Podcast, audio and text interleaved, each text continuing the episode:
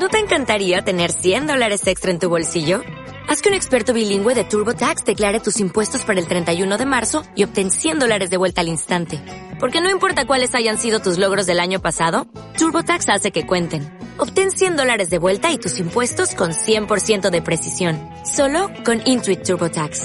Debes declarar para el 31 de marzo. Crédito solo aplicable al costo de la presentación federal con TurboTax Full Service. Oferta sujeta a cambios o cancelación en cualquier momento. Bienvenidas de nuevo a nuestro canal de YouTube de Comadre. Estamos estrenando nuestra segunda temporada y hoy comenzamos con María Elena Morera, quien nos viene a platicar sobre emprendimiento social, por qué es importante, cómo inició, qué retos ha encontrado y sobre todo vamos a hablar de la situación de México. No se pierdan este capítulo, va a estar súper interesante.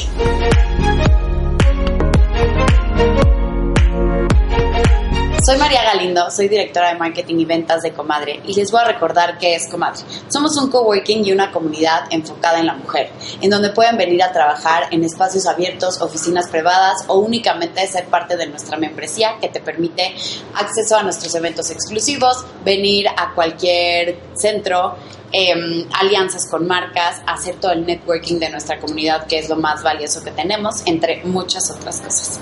Estoy muy emocionada de presentarles a María Elena Morera, activista social, que hoy tiene una fundación, bueno, más bien una organización, porque ya me dijo la diferencia, que se llama Causa en Común. Bienvenida. Muchas gracias por la invitación, es un gusto estar en Comadre. Cuéntanos un poco por qué decidiste emprender socialmente. Porque ya hemos hablado en otros episodios del emprendimiento en, sobre todo como en temas de empresas, ¿no? Donde el objetivo es lucrativo y que también se vale, ¿no? Pero, ¿por qué decidiste emprender en esta área? ¿Qué fue lo que te movió? Supongo que, no sé, entiendo cuando haces un emprendimiento es porque encuentras una necesidad en el mercado que la puedes satisfacer. Igualmente en un emprendimiento social, supongo que encontraste algún vacío en la sociedad que em, decidiste que tú eras la indicada para poder juntar los medios, entre otras cosas, para satisfacer esto. ¿Qué fue lo que te movió hacia esto? Sí, mira, te platico desde el principio. Eh, en el 2001 secuestraron a Pedro, mi esposo, y a partir de eso lo que nos dimos cuenta fue que eh, todos los secuestros son muy graves. Eh, impactan a la persona secuestrada, a la familia y a la comunidad en la que vive. Sin embargo, eh, cuando secuestran a Pedro, nosotros teníamos un grupo familiar muy fuerte, un grupo de amigos también eh, muy fuerte, que eso nos ayudó a salir adelante, a llegar con las autoridades y, a poder resolver el caso. Sin embargo, después del secuestro de Pedro, me empieza a llamar gente para preguntarme cómo lo hiciste, eh, cómo nos puedes ayudar.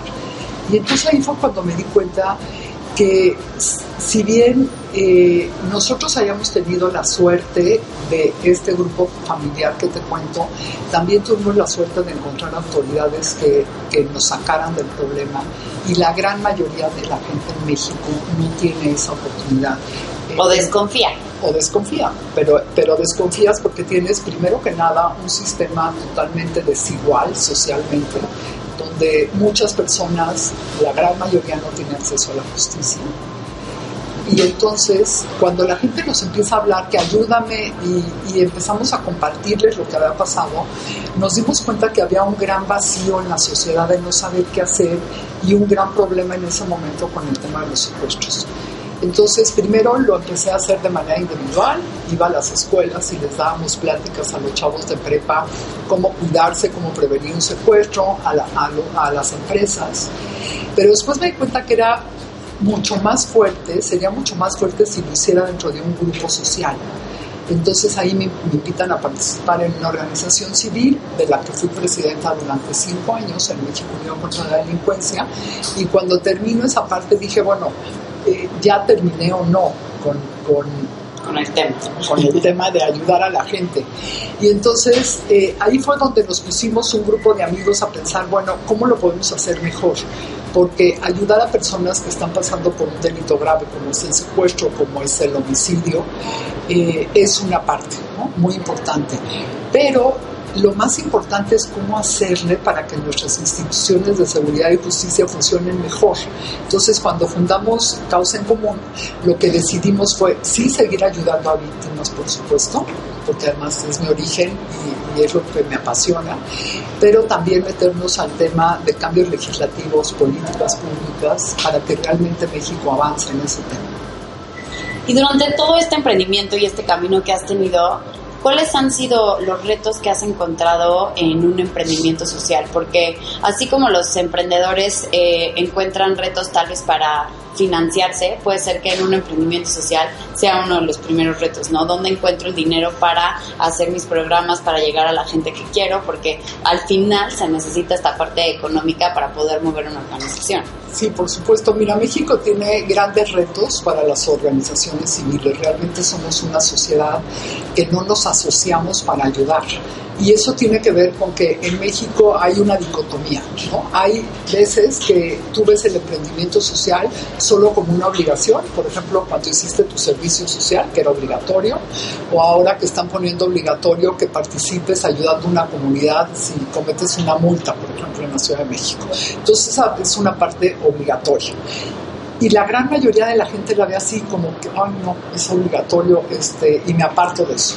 Sin embargo, tenemos otro México en las comunidades indígenas donde ser parte de la comunidad significa que apoyas a tu comunidad con tu tiempo, con tu dinero, con tus ideas. Y las comunidades indígenas, sobre todo en el norte de México, son muy fuertes en ese sentido y tienen un sentido de comunidad que no tenemos el resto. Entonces... ¿Y cómo se hace esa diferencia? ¿Cómo podríamos como sociedad copiarle un poco a, la, a esta parte que mencionas de, esta de estas comunidades indígenas donde se involucran? ¿Qué características tienen estas comunidades que hacen que para ti sea una obligación aportar a tu comunidad y un gusto? Es un gusto, es, es un sentido ético. Eh, sin embargo, ese sentido ético lo puedes transformar en que es eh, trabajar a favor de los demás es inspirador, es alentador y es libertador. El día que lo experimentas, eh, realmente lo sigues haciendo a través de tu vida. Y hay gente que pasa su vida sin, sin, sin haberlo experimentado desgraciadamente y no se da cuenta de la importancia de esto. Pero también tiene que ver con un sentido político. En México, durante todos los 70 años del PRI, lo que querían no era la formación de ciudadanos que fueran responsables, porque eso te da el emprendimiento social, sino que querían grupos clientelares. Y, bueno, y esa es una forma de verlo de, los políticos que eh, ven, el, ven como qué pueden ganar ellos con que alguien participe. Entonces forman grupos clientelares para que después voten por ellos. Y no se ha hecho una comunidad de servicio como por ejemplo en Estados Unidos. Y esto se ve reflejado en el número de organizaciones. En México hay alrededor de 40.000 organizaciones civiles, mientras en Estados Unidos hay 2 millones. O si nos comparamos, por ejemplo, con Chile, que tiene la sexta parte de los habitantes de México, tienen alrededor de 200.000 organizaciones civiles. Y mucha gente en Estados Unidos o en Chile no solo participa en una organización, sino que participa en varias.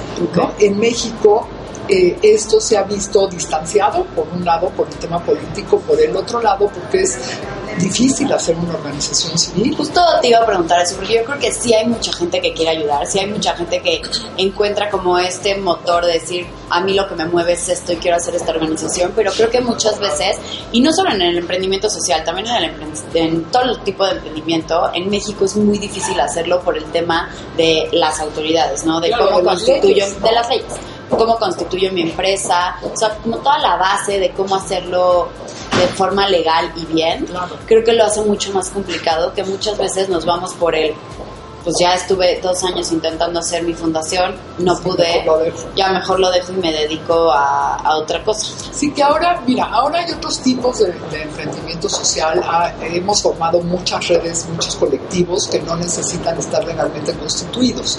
La ventaja de estar legalmente constituido es que te puede dar acceso a tener, eh, bueno, antes te daba acceso a tener este fondos del gobierno, ahora es más difícil en este gobierno, pero bueno, sigue habiendo acceso a algunos de esos fondos, sobre todo estatales, y te da acceso a poder tener una organización que tenga recibos de deducible, o sea que si tú das un donativo, una parte de ese dinero se pueda deducir. Claro, y hace mucho más fácil que tu fundación pueda ser, o tu organización pueda ser fondeada y puedas lograr proyectos. Entonces esa es una manera. Otra manera es también con emprendimiento social, eh, que tú puedas tener una empresa que sea socialmente responsable y que entonces parte de esta empresa tú tengas recursos propios porque los estás generando y otra parte eh, que donas tu servicio a la sociedad. Entonces puedes encontrar muchos. O sea, ya no hay pretextos. Hay, que, hacer, hay que hacer emprendimientos sociales, no nada más hacer el emprendimiento, sino involucrarnos en, en causas que nos muevan, ¿no? O sea, yo creo que es lo que tenemos que encontrar hoy en día, el qué te mueve y en eso poder encontrar tal vez ya la organización que esté hecha o hacerla tú. Hacerla tú. Mira, lo que dices es súper importante. Tienes que encontrarle sentido al emprendimiento social. Sí.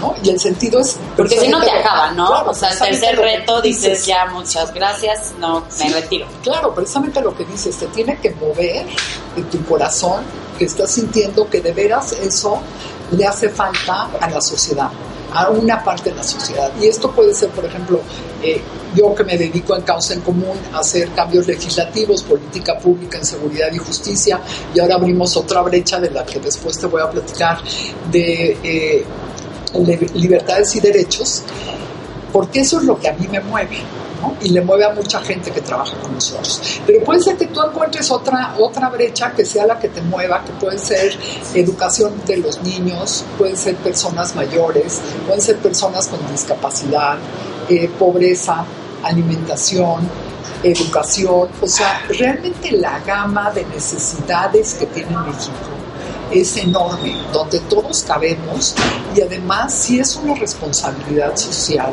que si México te ha dado tanto, porque al final somos muy privilegiados, ¿cómo le regresas eso que te ha dado México a los que no tienen los mismos accesos que tú tienes?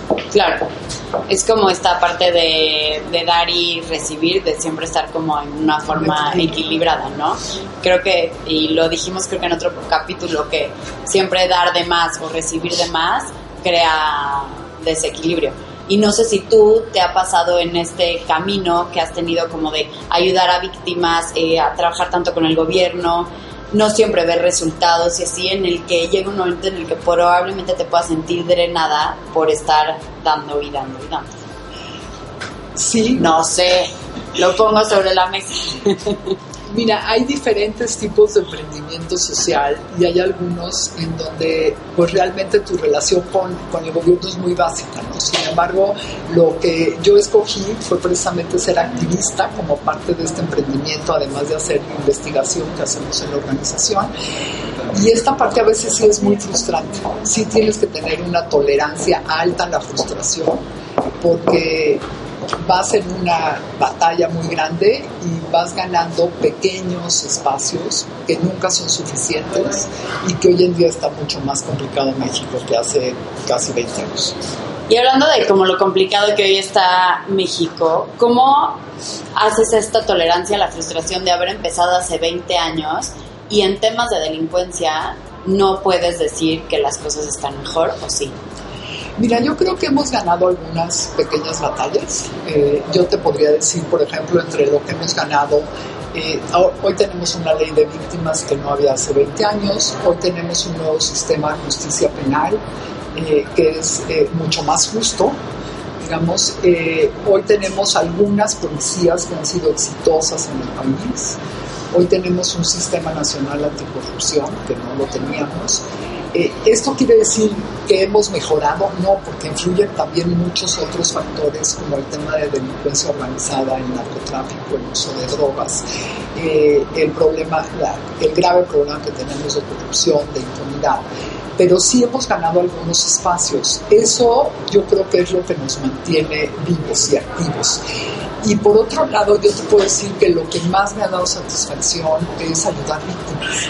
Y lo sigo haciendo y entonces el, el ver que, que, una persona eh, tiene un problema, por ejemplo, de una extorsión que parece secuestro porque la, la cree que la tienen detenida en un hotel, ¿no? que parecería algo completamente irreal, pero sucede y sucede mucho desgraciadamente, y que puedes hacer entender a la familia que no debe de pagar porque es una extorsión y no estamos hablando de un secuestro y se maneja completamente distinto, que los puedas hacer vincular con, con, grupos de policías que son muy profesionales, ¿no? a pesar de la creencia de que todos son malos y corruptos, eso no es verdad.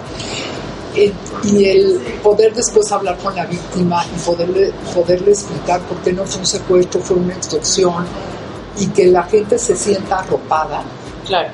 Eh, es una de las mayores satisfacciones que tengo.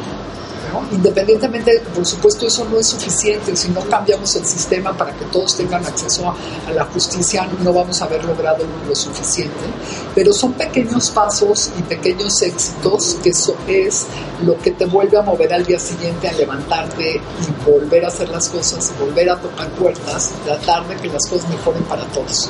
hoy puedes decir que tu motor es... Em, poder ayudar a las víctimas y estarte recordando, por otro lado, los cambios que sí se han hecho a través de, del trabajo, de tu trabajo y del trabajo de tu equipo.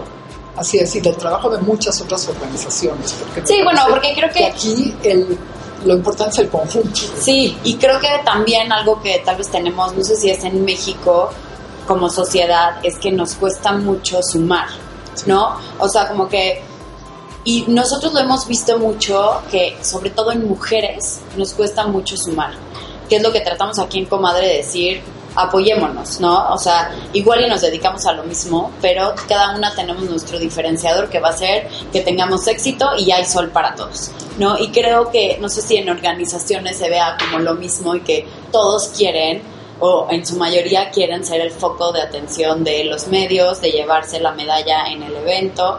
Y creo que eso es un gran problema porque entonces lo que hace es hacer pequeños em, esfuerzos y no hacer un gran esfuerzo. Sí, tienes razón. Eh, tenemos en México un problema de que todos quisiéramos estar arriba del ladrillo, ¿no? Y no siempre te toca estar arriba del ladrillo. Entonces, eh, sí necesitamos ser mucho más empáticos y, tienes razón, en las mujeres, mira, ah, te cuento una anécdota rápida. Eh, yo estoy en un grupo que se llama Mujeres en Rural, que son mujeres principalmente dedicadas a fortalecer la paridad de, género en, la política. Y un día yo les preguntaba, bueno, ¿por qué se pegan entre ustedes? ¿no? Si, si al final queremos que, que haya paridad. Y me dijeron, porque hay muy poquitos espacios. Entonces, una vez que se van abriendo los espacios, podemos ser más empáticos con el otro. Pero nosotras los tenemos que abrir. Entonces, sí pasa también eso en las organizaciones civiles, que es difícil eh, llegar a acuerdos porque además somos muchos en cada organización y cada quien con diferentes temas, con diferentes intereses, pero cuando nos hemos puesto de acuerdo, y luchamos por lo mismo, entonces obtenemos más resultados. Y en los temas de seguridad y justicia, por supuesto, cuando pones a las víctimas por delante y realmente escuchas cuáles son las necesidades de las víctimas, pero no es fácil desde luego y tenemos que luchar por eso, porque al final todos queremos lo mismo, entonces ¿por qué no aceptar que, los, que las medallas no se las lleve siempre el mismo, que los espacios no los tengan siempre el mismo y que el conjunto sea el que haga la diferencia? ¿Cuál ha sido tu mayor éxito en este camino? Pues mira, eh, no podríamos hablar de un éxito rotundo, pero podría ser los temas que te comentaba de tener hoy un sistema nacional anticorrupción que no teníamos y de cambios legales y en política pública en materia de seguridad. Yo te diría que lo, de las cosas más importantes que hemos hecho han sido eh, cambios a la ley de seguridad en el 2008 eh, la ley del nuevo sistema de justicia penal y que se ha venido perfeccionando algunos de ellos a través de este tiempo y, sobre todo la atención a las víctimas. Y como Marilena Morera, ¿cuál es tu mayor éxito? Porque me hablas como en conjunto, pero tú como persona. Mira, no puedo dejar de hablar de conjunto porque eh, en Causa en Común somos un grupo de personas que yo no podría decir que yo he logrado las cosas sola, sino que las he logrado por todo mi equipo y que gracias a ellos este, puedo estar aquí hoy. Eh, si yo te dijera, pues eh, como persona, sería el haber compaginado mi vida privada con actividades, con actividades públicas y con una organización y con el activismo. ¿Te ha costado, porque México todavía somos una sociedad machista, te ha costado poder eh, eh, poder lograr este equilibrio en el que puedas trabajar y puedas tener tu vida personal, pero tengas espacio para tus cosas y para las cosas de tu familia y para las cosas de México. ¿Cómo logras tener o intentar tener este equilibrio? Mira, no es fácil, para mí no ha sido fácil. Eh, y yo creo que ha sido gracias también a mi familia, ¿no? A ti, a tus hermanos, a... Es que es mi mamá. en paréntesis. A tu papá, eh, que me han permitido este espacio y que muchas veces eh, durante esos 19 años sí me he volcado con los ojos cerrados y me he ido hasta el fondo de estar trabajando y trabajando. Y y creo que lo que han hecho ustedes es ayudarme a que yo pueda hacer eso, pero también creo que eh, muchas veces debería ser más equilibrada y ver mucho más el lado familiar que a veces este, no vi. Entonces, eh, yo, creo que, yo creo que la familia en eso te ayuda mucho, porque es un componente de equilibrio y también te sirve para frenarte y para no creerte todo lo que te están diciendo en la calle y para ubicarte entonces yo creo que la familia juega un papel importante en todo lo que yo he hecho. Y ya para cerrar, cuéntanos un poco tu visión de México en este sexenio. Porque pues en el ambiente se oye y se siente un México muy complicado, un México de pues hay, hoy es de todo, ¿no? Hoy es el vete de México porque se va a poner horrible y los y he oído también otras personas que dicen vamos a quedarnos y vamos a ver qué hacemos, ¿no? Por México. ¿Cómo ves México? ¿Cómo va a ser este sexenio? Mira, eh, está muy complejo desde luego. Creo que nadie puede dejar de reconocer que el presidente López Obrador tiene razón cuando dice nuestros mayores problemas están en la pobreza de la gran mayoría y la riqueza de unos cuantos. Creo que también coincidimos en que tenemos un grave problema de corrupción en México, donde unos cuantos han exprimido la riqueza de México para usos propios. Sin embargo, en lo que yo no concuerdo con el presidente es en la forma de solución y creo que, creo que el presidente tiene una visión muy angosta de pensar que todo se va a solucionar con abrazos y no balazos. Porque desde luego tenemos, tenemos que abrazar al otro, pero antes de abrazar al otro tienes que poner orden. Y al presidente como jefe del Estado mexicano, independientemente de sus creencias y de sus valores, primero tiene que poner orden para después podernos abrazar. Entonces creo que ahí tenemos un problema. El segundo problema que tenemos es esta creencia del presidente que la desigualdad la va a solucionar dando dinero. Y si bien hay comunidades a las que les tienes que dar porque no tienen otra manera de sobrevivir, y es un tema de justicia social, en la gran mayoría de los casos lo que necesitas son programas sociales que hagan que ellos puedan salir adelante. Que generen empleos, que generen educación. Claro, y, esa, y esa parte no se está viendo. Entonces muchos de los apoyos sociales se están dando directamente, por ejemplo, el quitar las guarderías parece atroz para las mujeres que trabajan, ¿no? y tú como una mujer joven lo debes de ver que si no tienes un lugar donde dejar a tu hijo, ¿dónde ¿cómo te vas a ir a trabajar? Sí, cuando no, no tienes con quién dejárselo además. ¿no? Y además el gobierno te está dando ahorita una dádiva de 800 pesos. Con 800 pesos, ¿con quién lo dejas? Eh, el haber quitado los comedores comunitarios a la gente más pobre del país, donde comían 5.000 familias diario, el irse en contra de los órganos autónomos como la Comisión Nacional de los Derechos Humanos, que es, un órgano importantísimo, o como el INE o el INAI, eh, me parece que sí son focos rojos que deberíamos de estar viendo en conjunto y entre todos ver cómo ayudamos al gobierno para que tome decisiones más acertadas. O lo que acabamos de ver hace unos días en Culiacán, donde vemos que un operativo completamente fallido, mal, mal, mal pensado y mal ejecutado provoca que salgan los del grupo delincuencial, que es el cártel de Sinaloa, unido a otros cárteles, tomen la ciudad y entonces el presidente eh, o su equipo, porque todavía no está claro quién toma, quién toma la decisión, decide soltar a, a Ovidio Guzmán, que es un criminal, soltarlo para evitar una masacre mayor. ¿no? Y entonces ahora dicen, es que fue muy humanista. No, porque puso en riesgo a toda una ciudad por un operativo mal, mal planteado. Sí, el riesgo fue previo a... El, re, el, riesgo, claro, fue previo y además ahorita deja en riesgo a la población con ese criminal y con 41 criminales que ellos sacaron de la cárcel. ¿no? Y después nos quieren vender el tema al revés, ¿no? de que lo hicieron muy bien. Entonces, eh, todos estos temas en donde tú ves estamos perdiendo derechos, libertades, eh, una libertad que se está perdiendo es la forma como el presidente se confronta con los medios de comunicación y con algunos periodistas, ¿no? porque no es lo mismo que yo llegue aquí y te insulte o te diga que eres una mala persona a que te lo diga el presidente desde el púlpito presidencial.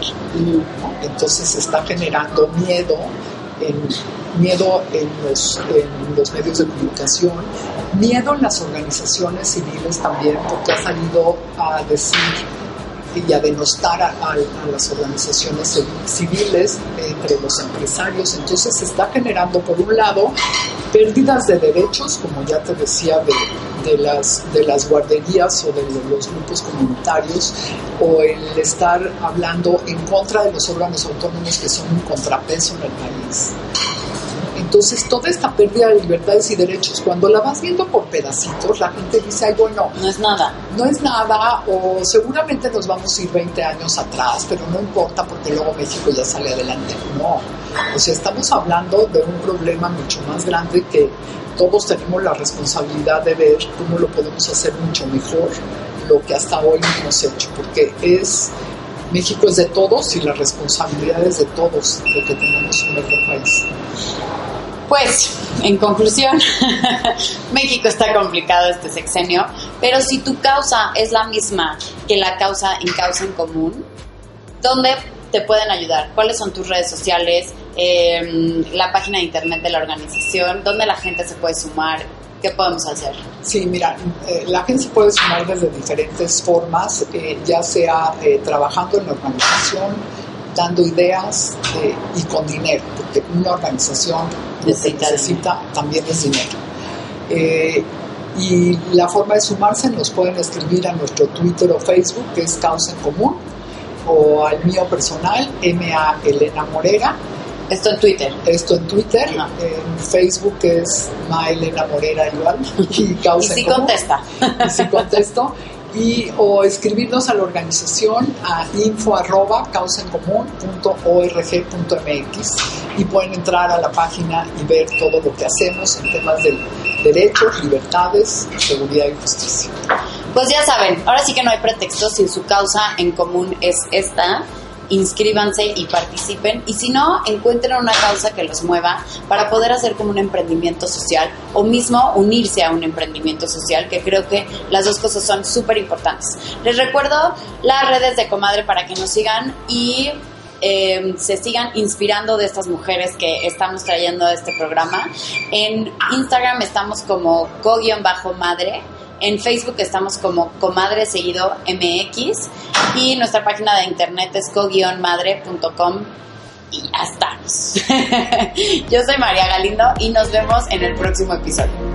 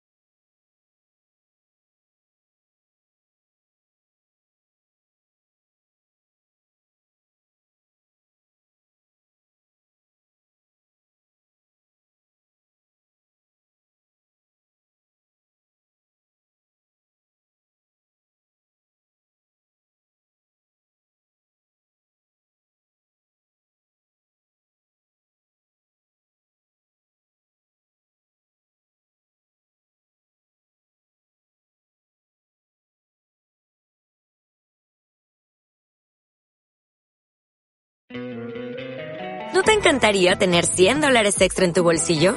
Haz que un experto bilingüe de TurboTax declare tus impuestos para el 31 de marzo y obtén 100 dólares de vuelta al instante. Porque no importa cuáles hayan sido tus logros del año pasado, TurboTax hace que cuenten. Obtén 100 dólares de vuelta y tus impuestos con 100% de precisión. Solo con Intuit TurboTax. Debes declarar para el 31 de marzo. Crédito solo aplicable al costo de la presentación federal con TurboTax Full Service. Oferta sujeta a cambios o cancelación en cualquier momento.